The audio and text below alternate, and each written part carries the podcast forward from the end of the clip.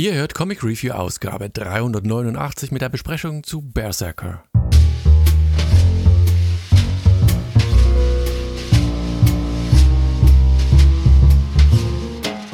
Hallo und herzlich willkommen zu einer neuen Ausgabe von Comic Review. Diesmal ein Buch, ja, wer aufgepasst hat, der wird merken, Berserker hatte ich schon einmal in Hunting Down Comics besprochen und hatte es da, ja, ich will nicht sagen zerrissen, äh, zerrissen, verrissen, ähm, sondern ja, es hat mich nicht besonders angesprochen. War, glaube ich, das schlechteste Buch in dem Moment.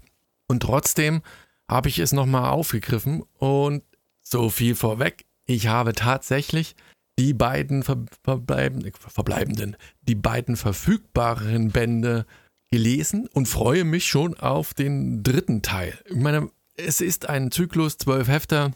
Da kommen immer pro Band ja vier Hefte raus. Ich muss gestehen, ähm, allein das ist schon ja, sportlich, vier Hefte reinzupacken. Äh, Im Deutschen ist es mittlerweile auch erschienen. Da muss ich sagen, bin ich mir jetzt nicht sicher. Ich kenne die deutsche Ausgabe nicht, aber 25 Euro für die gebundene Ausgabe, ja, es ist schon happig, sagen wir mal so. Hoffen wir mal, dass da ein bisschen Bonusmaterial drin ist. In den Heften als solches war es nicht. Aber die Trade Paperbacks, wie gesagt, im Englischen sind ja auch noch verfügbar beziehungsweise das erste ist verfügbar und die anderen müsst ihr halt sonst über ganz normal äh, Comixology oder als Heftausgabe euch besorgen. Warum ich nochmal angefangen habe, kann ich gar nicht so hundertprozentig äh, sagen, aber ähm, ich dachte mir, irgendwas muss ja dran sein. Geschrieben war das Ganze ja von Keanu Reeves in äh, Kooperation mit Matt Kind, den wir ja nur mittlerweile aus diversen Projekten kennen der auf allen Bereichen umtriebig wie kein zweiter ist, der unheimlich viel für DC schreibt, der eigene Serien hat ohne Ende. Wie gesagt, auch nicht ein Schriftsteller, wo ich sage, hey, muss ich jetzt alles lesen von ihm. Aber wie gesagt, bei Berserker habe ich so ein bisschen äh, mich revidiert äh, und äh, über diese Oberflächlichkeit am Anfang, die für mich ja zusammengefasst so ein bisschen ja, ein moderner Highlander-Verschnitt war. Ein Typ, ein Mann, der natürlich ganz klare Züge an Keanu Reeves hat, wobei im Buch selber oder in den Heften selbst das so ein bisschen verloren geht, manchmal, aber auf den Covern wird das schon mehr oder weniger damit prominent gespielt.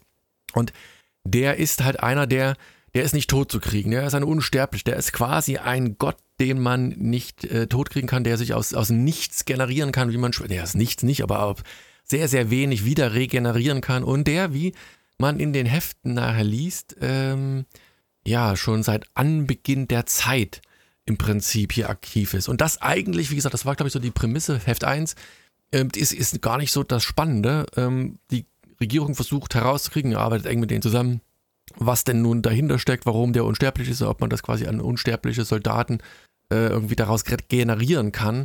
So dieses Unsterblichkeitsgehen. Aber was soll ich sagen?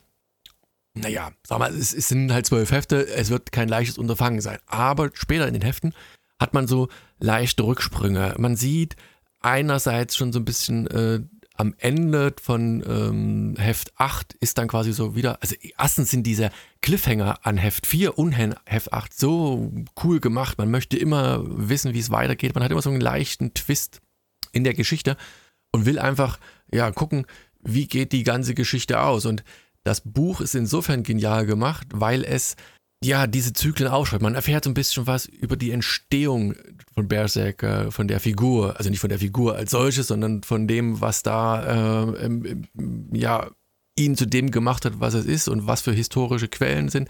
Das hat dann alles so einen Hauch von ähm, ja historischer Aufbereitung und natürlich hat man auch dann ja so Aspekte, die man weiß ich nicht, irgendwie aus allen möglichen griechischen Mythologien halt kennt und er ist so das verbindende Element und man sieht dann die, diese dunkle Macht auf der Gegenseite, nicht dunkle Macht, aber die, die Regierung, die da irgendwie mehr über ihn erfahren will und man, man taucht so in diese Geschichte ein und es ist am Ende alles andere als oberflächlich. Und Keanu Reeves, ich weiß nicht, wie viel er da wirklich dazu beigesteuert hat oder ob er nur der Ideen, der grobe Ideengeber ist und Matt Kind hat das alles dann in ein Skript gegossen, spielt aber auch keine Rolle. Es hat extrem viel, also mir extrem viel Spaß gemacht, dieser Figur zu folgen, über die ja, Jahrhunderte, Generationen und zu gucken, wie dreht sich das. Und man hat diese ganz klassischen Konflikte eines jeden unsterblichen Helden am Ende.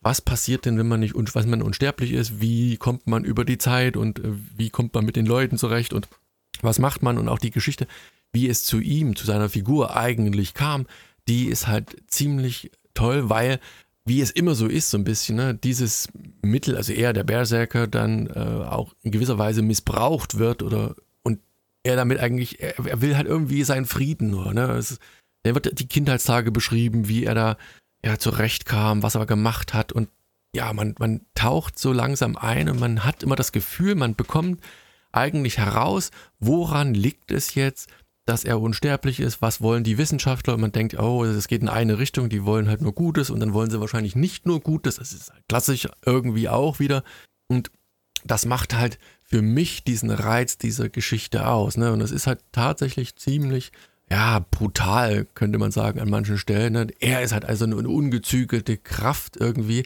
Und ja, ich weiß nicht. Also es ist, ist eine Geschichte, die tatsächlich so von, von, von Heft zu Heft Fahrt aufgenommen hat und immer spannender wurde und irgendwie ein tiefer hineinsog. Vielleicht bewusst diese Cliffhanger waren, wie gesagt, Heft 4 und Heft 8, um da einen bei der Stange zu halten. Und ich war tatsächlich enttäuscht, als ich dann festgestellt habe, als ich Heft 8 durch hatte, dass da äh, ja irgendwie nichts mehr kommt. Ne? Und ich, wenn ich mich recht entsinne, soll das Ding irgendwann auch als Netflix-Serie verfilmt werden. Hoffe ich mal, passt irgendwie in die Richtung.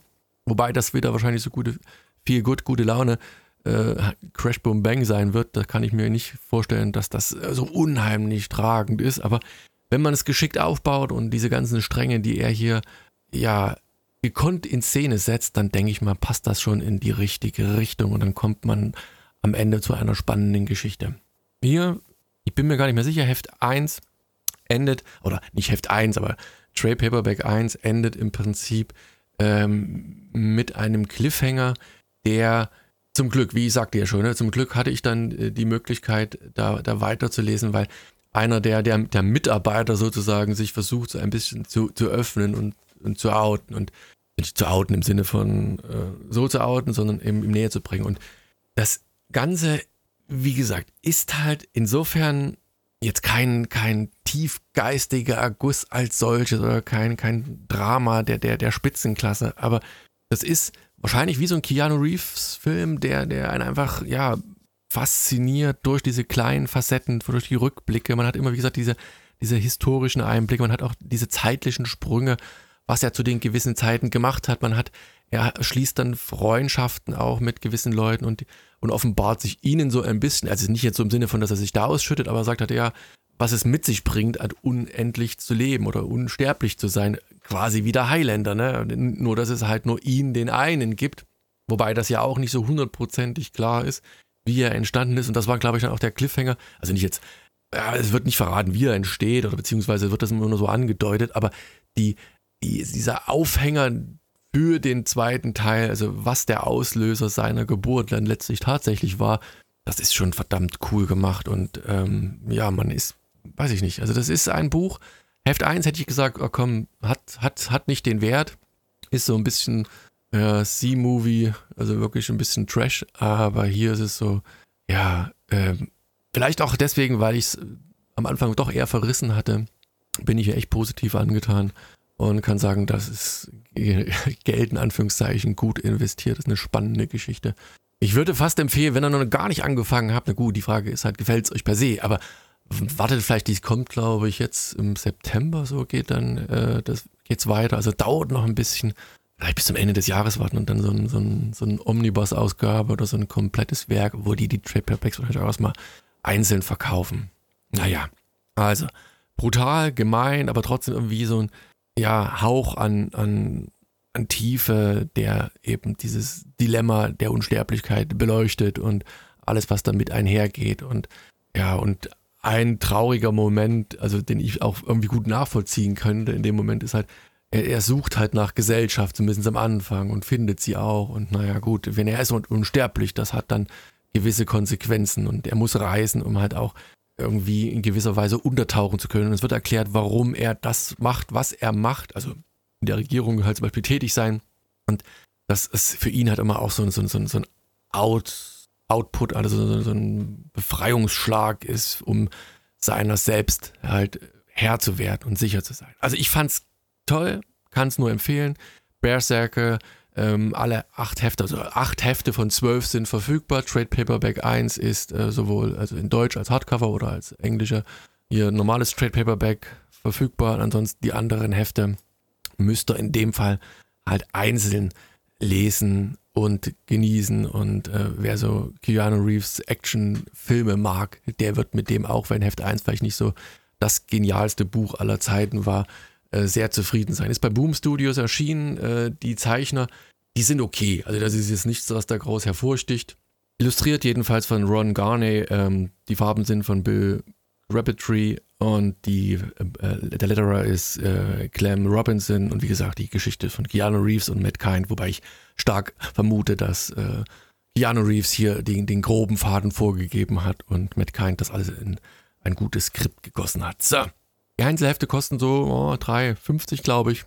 Trade Paperback 1 habe ich gar nicht auf dem Radar. Jetzt ähm, müsste ich kurz schauen. Ich denke mal so um die 13, 14 Euro. Also insofern ähm, alles sein Geld wert. So, in diesem Sinne, vielen Dank für die Aufmerksamkeit. Weitere Besprechungen dieser Art findet ihr wie immer auf comicreview.de. Bis zum nächsten Mal. Macht's gut. Tschüss.